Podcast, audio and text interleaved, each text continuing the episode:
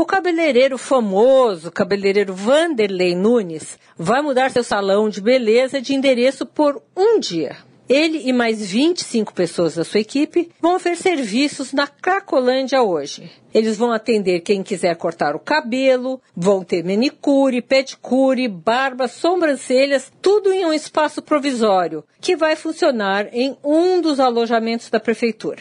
Bom, mas também essa equipe vai avaliar se existe interesse dos usuários de crack no local em aprender a profissão de cabeleireiro. Segundo Vanderlei, pode ser o princípio de uma escola. Tá aí, uma boa ação. Sônia Raci, direto da fonte, para a Rádio Eldorado.